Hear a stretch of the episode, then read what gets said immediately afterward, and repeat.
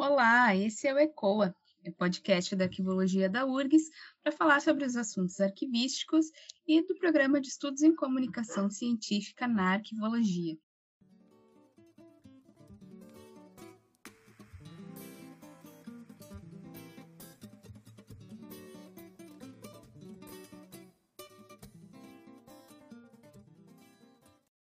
Eu sou a Juliana Horta. Eu sou a Kátia Celistre. E eu sou Amanda Xavier e juntas iremos mediar este primeiro episódio da segunda temporada do Ilumier, um projeto que traz para o podcast arquivologia através de filmes, seriados e documentários. E se você, nosso ouvinte, tiver algum filme, documentário ou série que você queira nos sugerir para analisar aqui no Ilumier, encaminhe suas indicações pelas nossas redes sociais. E no episódio de hoje, nós vamos falar sobre o filme Não Olhe para Cima.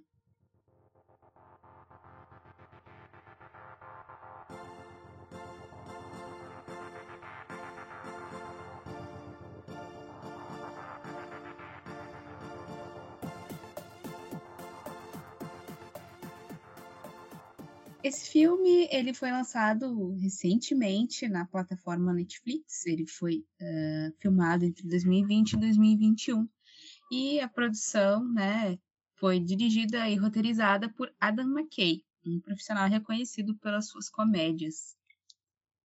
O filme vai falar sobre um astrônomo, né? Vai contar a história de um astrônomo, um professor e uma estudante, interpretados pelo DiCaprio e pela uh, famosa, como o nome dela mesmo, a Jennifer Lawrence. Jennifer Lawrence. Uh, que são da Universidade de Michigan. Eles descobrem um cometa que irá atingir a Terra e que vai causar então a extinção da vida do planeta. Né? Filme cheio de críticas e, e cabe a esses dois então a comunicar para as autoridades estadunidenses ali e aos interessados, né, no que a ciência vai ter a dizer. E então esse filme ele, ele levanta é, diversos pontos, né? Ele é um filme de muitas facetas e uma a resenha bem interessante escrita pelo José Geraldo Couto do Instituto Moreira Salles no dia 30 de dezembro uh, levantou alguns pontos bem interessantes que a gente decidiu aqui trazer para vocês. Então, ele, ele trata uh, de negacionismo, fake news, teoria da conspiração, hipertrofia das redes sociais, a cultura do ódio, espetacularização da notícia, promiscuidade entre o público e o privado e muitas outras uh, facetas que a gente pode enxergar, né? Até easter eggs ali dentro do filme a gente consegue, é, se a gente vai olhar tudo que tem, né, e observar os detalhes, a gente consegue é, ver muito mais do que isso. Então a gente vai é, focar mais na questão da arquivologia, né, dos arquivos, dos documentos, de toda essa questão é, mais da área da comunicação. O filme ele é de antes do período da pandemia, né? Vai estar ele foi feito pensando no, no cenário de, do, das mudanças climáticas, do aquecimento global, e, e ele vai trazer justamente essa, esse cenário, né, de estamos conversando aqui sobre é, a necessidade de se tomar certas posturas para a preservação ambiental e ninguém ouve, né, ninguém nos ouve. E, e a partir disso, o filme foi produzido, mas ele uh, conversa muito com o que é, com o que acontece no, no agora, né? Mesmo em período de pandemia ali, a gente tem essa relação com todo o nosso sistema político, né? Que justamente começa com fake news, com negacionismo, que o professor Couto aborda.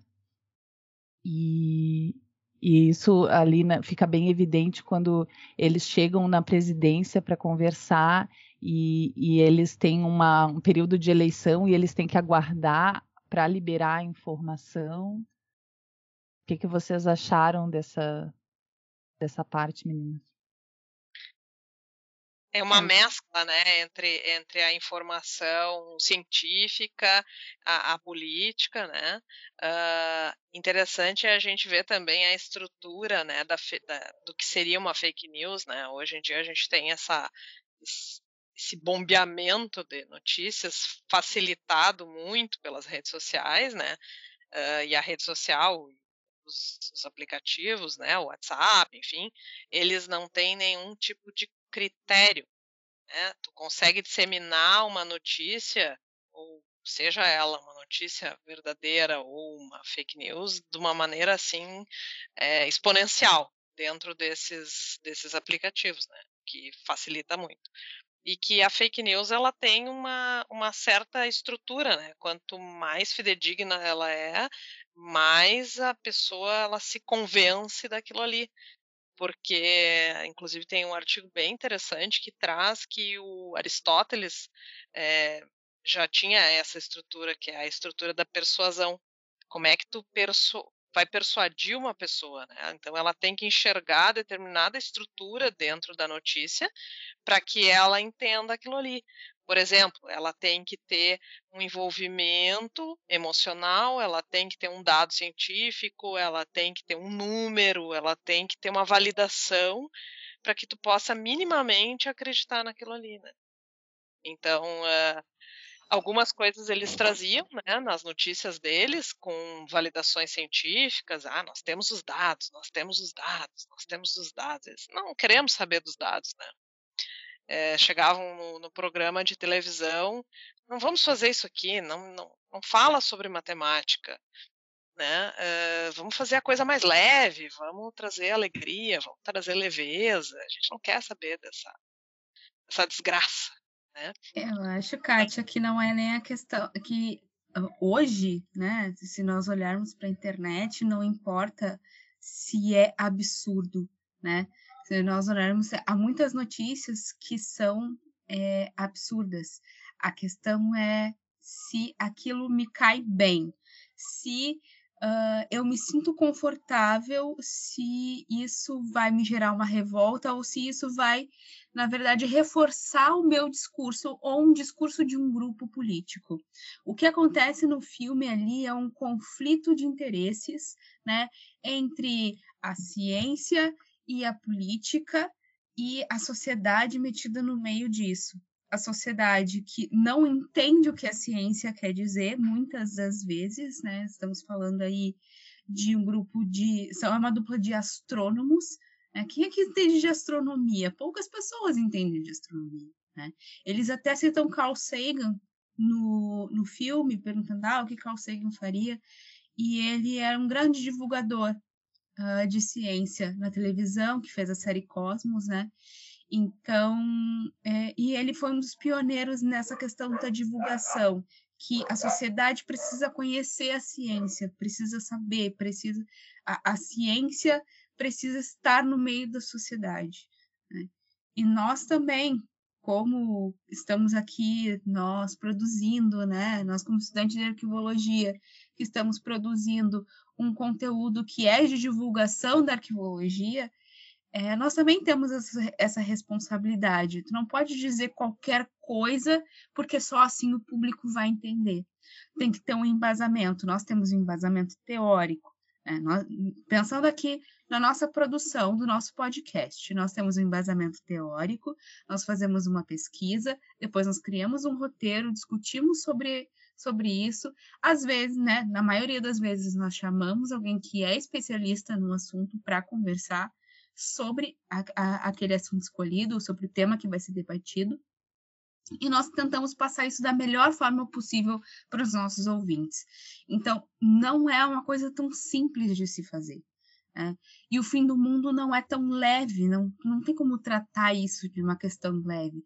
Ah, é, vamos tratar a questão do desmatamento da Amazônia de forma leve, vamos tratar né, o genocídio indígena de forma leve. A anonimização dos dados, é, dos Exato. documentos, bem leve. Não, vamos tratar isso tudo com leveza. É, e a ciência não está aqui para tratar tudo tudo de forma muito leve, nós tratamos temas muito sérios.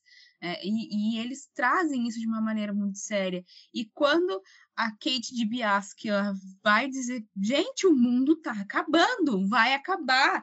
Enfim, o meteoro vai atingir em cheio o planeta Terra, vai todo mundo morrer. Aí ela é louca, ela precisa de media training, ela não sabe tratar os assuntos com leveza e ela vira meme né, de maluca sociopata que não sabe falar com as pessoas, que não sabe se comunicar. E muitas vezes, vamos ser sinceros, os acadêmicos são vistos assim, né? Hoje, hoje o, em dia, né, eu peguei agora uma fala aí que tu, tu disse, Kátia, que é sobre ignorar elementos, né, e, e, isso é, é, muito visível, né? Tu percebe que tem elementos diplomáticos na informação que vão trazer essa veracidade para aquilo que tu está consumindo ou que tu quer uh, produzir e passar adiante, e daí desses elementos, quais uh, que vão dar a legitimidade, a veracidade daquela informação e quais não, né? E, e dentro disso, ainda assim, lidar com isso que a Ju traz, que é até que momento a gente está adaptando o discurso, tornando ele uh, palatável, e até que momento a gente não está conseguindo deixar claro quais são as fontes, quais são as referências. Isso é muito importante, porque se a gente vai uh, passar uma informação com segurança, a gente precisa ter tudo isso muito bem trabalhado. E daí o DiCaprio ali, ele se enrola naquele início dele, onde ele vai passar a informação com uma segurança dos dados, das informações, da onde que ele tirou, e o pessoal quer, tá, vamos logo, entendeu? O mundo está acabando, tem que ser para ontem. E não é bem assim, né? Tu precisa ter essa conexão. Só que ao mesmo tempo tu tem toda essa, essa adaptação do, do que vai ser falado, aonde vai ser falado, para quem vai ser falado, né? É, eu achei é. interessante que eles vão é, fazer a divulga... eles vão divulgar então a pesquisa e vão falar num morning show, num programa de variedades, né?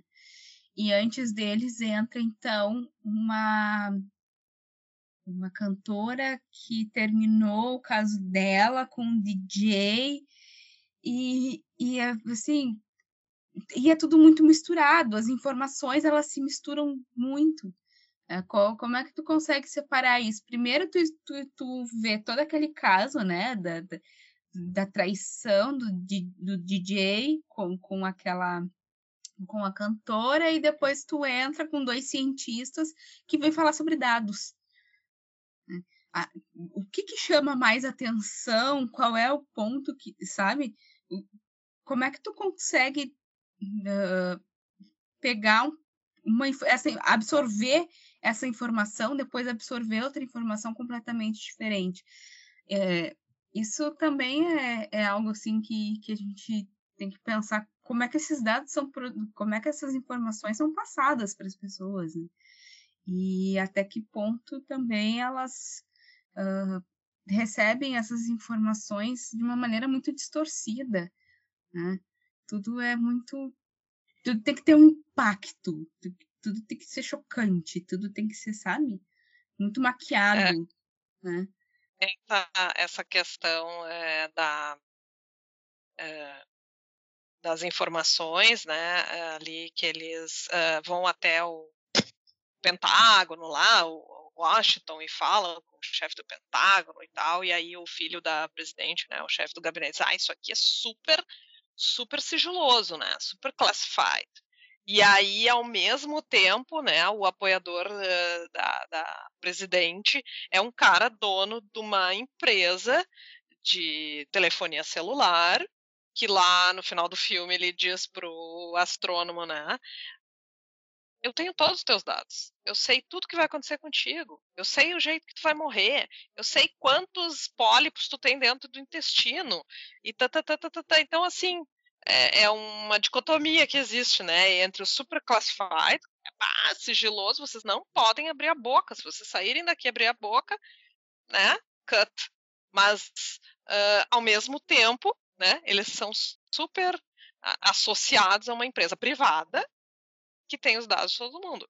Bom, essa história de vazamento de dados e banco de dados a gente já conhece, né, uma outra conversa, né, já há bastante tempo e de todas as histórias que a gente vem acompanhando por aí, né, e o que que as informações e os bancos de dados podem é, trazer tá aí, né? sociedade, né? Aí para a sociedade, a sociedade também já está sabendo e já está vivendo na pele o que, que é vazamento de dados, né? Então parece que é aquela coisa que tu está ensinando uma criança pequena, né? Não põe a mão aí, não põe a mão aí. E até a criança vai lá e põe a mão, e aí acontece, viu? Te avisei. então, tudo vem a mesma coisa. Olha, aquecimento global, vai acontecer, vai acontecer, até que acontece. Né? Então faz parte, né? É, e, e é isso que acontece ali, né? Vai acontecer, vai acontecer. E quando acontece, as pessoas, tipo, tá aí agora, o que, que a gente faz? Chama, chama o governo. O governo não quer. Ah, chama o, o, os milionários filantropos, né? E os milionários filantropos, eles. A filantropia deles né, é aquilo que vocês viram no filme. Ah, ela vai ali, né? Depois é. é... Mas ao mesmo tempo, eles. O que, que ele faz ali? Uma chantagem, né? Através desses dados que a Bash possui. Né? É uma empresa privada que possui os dados das pessoas, dados privados, dados. Né? E, claro, muitos dados a gente dá de graça na internet e, e né, Facebook, Instagram, a gente né? Muitas é, pessoas expõem muito quase de forma vidas, coercitiva, né? né? Mas tem bases de dados que né? Nossos dados da nossos dados, por exemplo, da universidade, né? Os nossos dados que estão ali dentro da universidade, né? nossos dados de trabalho, não é para não é de divulgação, isso não, isso não é para divulgação. E essa, né, empresa fictícia uh, possuía todos esses dados. Então, é. hoje no Brasil a gente já tem a, a lei que, que nos ajuda a proteger essa situação, mas também nós, nós, como futuras arquivistas, precisamos estar atentas né, a todas essas questões que são apresentadas para nós, né? Porque no futuro nós vamos eu penso assim que nós vamos ter que fazer uma nós vamos ter que fazer uma seleção do que de quais dados, quais informações, informações, desculpa, são reais e quais não são. O que, que faz sentido e o que, que não faz dentro de, de uma base de dados, dentro de um arquivo. Mas, hein, Ju, isso que tu falou, né, de dar os nossos dados gratuitamente na internet, isso acontece por muitas vezes de forma coercitiva, né? Tu vai acessar um, um, site, tu precisa utilizar aquela plataforma, eles te perguntam não só o teu nome e o teu e-mail, mas a tua idade, o teu sexo, o teu credo, o teu, a cor da tua roupa. Eles... Aproveitando, já aproveitando, uhum né? Isso aí é uma coleta, a gente aprende quando faz metodologia científica e quando tu elabora um questionário, que tu só pergunta aquilo que tu vai usar. Se tu não vai usar, aquilo é abuso. Uso e abuso, né? Para que que tu vai coletar um dado se tu não vai usar? Então, por que que as empresas não fazem isso, né? Com certeza. Tem essa construção e tem a construção que é, se eles estão coletando, possivelmente eles estão utilizando para alguma coisa que deve estar tá lá naqueles termos de uso enorme que às vezes as pessoas não leem. Né? Então, é, muito cuidado com isso, né? E, e, outro, e outra coisa é, é com relação às redes sociais, né? Tu falou da, da artista ali e tudo mais, eu lembrei das redes sociais, porque isso implica muito as informações sendo difundidas no, nas redes sociais e surgindo ali os, os, grandes, as grandes cascatas de, de informação, sejam elas verídicas ou não, né? De, de fluxo de informação mesmo. Então, tu consegue propagar aquilo de uma forma que tu não consegue conter. A geração de memes, o que é a geração de memes, né? As publicações, os seguidores, o retweet, a, a mass media, ela tá aí para provar que hoje em dia não só existe os, as, os donos de meios de comunicação, mas também uh, que o receptor da informação ele tem poder hoje em dia, né? Ele tem muito poder, aliás. Então, uh, se assegurar de que a informação que tu está recebendo é verdadeira, que isso é muito importante, né? Tem que ir atrás disso. É. Às vezes o pessoal só confia que é a minha mãe que está me passando o link. Sim, é a tia. Minha tia passou, né? Então tem que ser real. Essa mamadeira tem que ser real. Não é possível. E, e, a outra questão é também com relação a isso aí é discutir a questão do letramento midiático e do letramento uhum. informacional, né? Não o treinamento midiático que, que foi sugerido lá pro para o astrônomo, professor Mindy, lá, primeiramente, uhum. quando ele chegou lá no jornal, disse, ah, ele não tem letramento, ele está muito lerdo. Né? E depois para ela, que teve um chilique lá, na, começou a gritar no programa, então, ela não tem treinamento midiático. Né? Na verdade, não é nem treinamento, o que, que a gente quer para o nosso usuário da informação, né? porque a gente, num processo, numa função arquivística de difusão, a gente precisa ter, é, discutir essa questão do letramento midiático e do letramento informacional do usuário da informação. Não adianta a gente ter o melhor software, a melhor plataforma, o melhor meio de difusão do nosso acervo, né, super scanners, e o nosso usuário não conseguir ou não saber como acessar aquilo ali. Né? Ele não, ele, ele pode usufruir do arquivista como um mediador, mas eh, nessa etapa de tecnologia que a gente está, ele precisa ter minimamente essa, essa questão resolvida. Né? E, e quando ele não capta a informação, é exatamente, Kátia, quando ele não tem acesso à informação completa, ou quando ele não consegue entender né? Quando ele não consegue ter acesso a tudo isso, ter acesso a essa informação completa, correta, com os dados corretos, né? É, ele fica a, a, aquilo que ficou no filme, né? Uh, olhe para cima ou não olhe para cima. Né? Tu pega o que é um fato, né? um dado científico e destrincha ele num jogo político. Né? Porque o que, que eles fazem com a, a queda do cometa? Um jogo político. Né?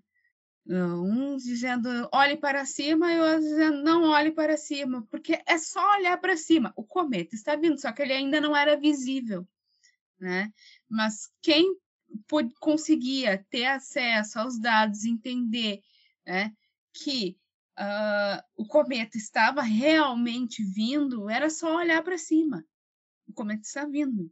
É uma tragédia anunciada e não é só olhar para cima, é a sociedade fazer uma pressão para que o governo tome uma atitude.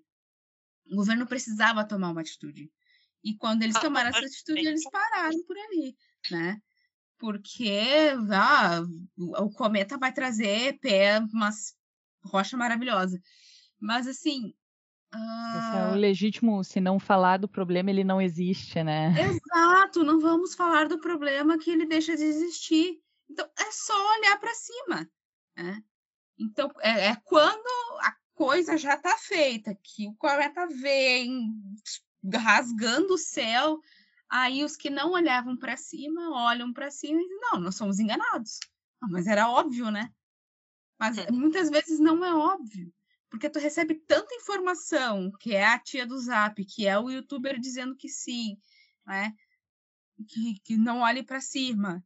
E todo mundo dizendo olhe para cima. O pre a presidente do país dizendo não olhe para cima. Isso também é um, é, uma, é um discurso muito forte. Né? Quando, quando a presidente, que é a maior autoridade do país, uh, é negacionista, da situação que está acontecendo, porque ela ia ganhar, enfim, uh, prestígio e dinheiro com aquela situação, com a Bash. Então, é, a sociedade depois se sente enganada, como muitas pessoas da nossa sociedade brasileira hoje se sente enganada por algo que era óbvio que ia acontecer. Né? Mas para muitas pessoas não era óbvio, porque elas não conseguiram fazer a leitura.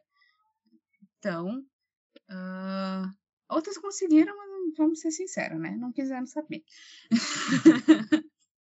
Mas é essa questão dele é, lá na metade do filme, lá quando ele começa o, o dono da Bash começa a intervir né, na situação e tal, e ele apresenta o plano de jogar os androides lá no, no cometa para explodir o, o, cometa, enfim. Aí ele fez, inclusive, usou o astrônomo como um garoto propaganda, né, para vender as ligações e ah, ligue-se, um, um CVV né? Tipo um CVV assim, uhum. ligue para você se sentir melhor, enfim. E aí é, ele Os nossos cientistas vão te deixar melhor. Ele acaba, na verdade, manipulando o cara, porque o cara aceita aquele estudo tão bem embasado, ele próprio cai numa fake news, né? Porque uhum. ele acaba aceitando o estudo do, do Bash e o Bash traz todos os Nobel, prêmio Nobel que ele trouxe para validar a proposta e a ideia de colocar aqueles drones lá para explodir, que o cara disse, tá ótimo isso aqui, a gente não tem outra escolha, né? E o, o, cientista pergunta para ele, né, o Ted, é, foi revisado por pares isso? É, ele viveu a vida uhum. inteira dele trabalhando numa ciência que tinha que ser validada, revalidada, revisada, né? E aí ele disse, não, né? Eu nem vi isso, entendeu? É, o cara me laboratórios, quantas universidades viram isso? Não, o cara porque... montou um modelo tão bonito que eu acreditei, né? Caiu naquilo ali, né? Naquela. Aí, aí eu acho que, que tem um, uma outra questão que, que é a seguinte: além do arquivista ter que salvaguardar o documento ali, né, de proteger a informação e tudo mais, ainda, uh, além de proteger e de dar acesso, né, ainda tem o trabalho de tentar deixar as coisas o mais contextualizadas possível para que isso não seja distorcido, né? não, não sofra essa manipulação que sofreu e também que. Uh, e outro aspecto é o da perícia, da auditoria da arquivística, né? Que é de o que é fake news e o que não é, né? Então, tá aí uma grande área da, da arquivologia a ser explorada, né? Que é a da auditoria arquivística, que é essa, essa parte de garantir que a informação não só esteja segura e acessível, mas que também seja de fato verídica, né? Seja que não seja manipulada. Porque às vezes o pessoal acha que é só no, no papel que essas coisas acontecem. E não é só no papel, né? No meio digital, ela tá muito mais suscetível à alteração, à manipulação do que se imagina. É, nós estamos... Tá aparecendo aqui há séculos, né, Ju? É. Esperamos. vai contar? Será que vai ser verdade ou não? Qual será a historiografia que a gente vai ter para escrever? Olha, gente, coitados dos historiadores do futuro. Eu tô com pena deles. Realmente, assim, ó, explicar essa loucura, porque nós temos informação a todo momento. A todo momento. É só eu, e, e é isso foi posto no filme de uma forma muito legal. Que, não sei se vocês prestaram atenção naquela parte da, da comparação que eles fazem com as pinturas históricas dos presidentes, que é tipo um, um, um quadro por presidente, praticamente, né? E uhum. daí tu entra no, no salão oval e tem foto da presidente com todos, para tudo quanto é lado, foto em Full HD e, e, é que nem tu falou, a hora tá recebendo notícia de que o mundo tá acabando, a hora tem a, a traição do, do cantor tal com a, com a artista tal. E é tudo misturado, tudo ao mesmo é tempo. Tudo misturado, é bomba é. de informação, é um monte de registro e vocês que se virem para organizar é. e contar a é, história depois. É. Exatamente. É bem assim que, que coisa. E nisso eu acho que o filme foi muito feliz, assim. É, é, e essa coisa de, ah, ele dá margem para muitas interpretações, ele não dá margem para muitas interpretações, não. Ele é aquilo mesmo. Ele é uma crítica bem forte, né? Ah, especialmente ao governo que estava vigente no, no período né, em que ele foi idealizado, foi criado lá nos Estados Unidos. Então, Uh, e eu acho que ele é bem cirúrgico, assim, se não entendeu a piada, paciência, sabe? Mas quem entendeu a piada entendeu, quem não entendeu fica passando vergonha na internet, né? Porque o que mais teve gente comentando sobre esse filme, isso também é interessante, a quantidade de informações Também. produzidas sobre esse filme. Porque esse filme, ele bombou na Netflix, assim. Tá todo, todo mundo assistiu, tava todo mundo no hype de assistir o filme, né? E fazendo as, as interpretações mais escabrosas possíveis. Inclusive, dá um hashtag não olhe para cima, que o Facebook tá cheio de críticas, resenhas, crônicas, o que vocês quiserem, para tomarem as suas as suas opiniões ali. Exato. Então eu, eu achei eu acho esse filme bem interessante e é isso aí, pessoal. Fica a nossa, dica, fica a nossa É, dica, né? Isso. Vamos nos aproximando então de mais um fim de episódio. Fiquem ligados nos nossos próximos dias. O projeto ECOA vai eh, divulgar nas redes sociais quais vão ser os próximos, o próximo filme a ser analisado aqui no Lumière. E muito obrigada, até a próxima. Muito obrigada, pessoal, por terem nos ouvido e até a próxima. Vamos encerrando esse episódio. Se você gostou, não esquece de compartilhar, de nos seguir nas redes sociais, EcoaURGS, um projeto da Arquivologia da Universidade Federal do Rio Grande do Sul para dar voz à arquivologia e pensar fora da caixa. Até o próximo episódio.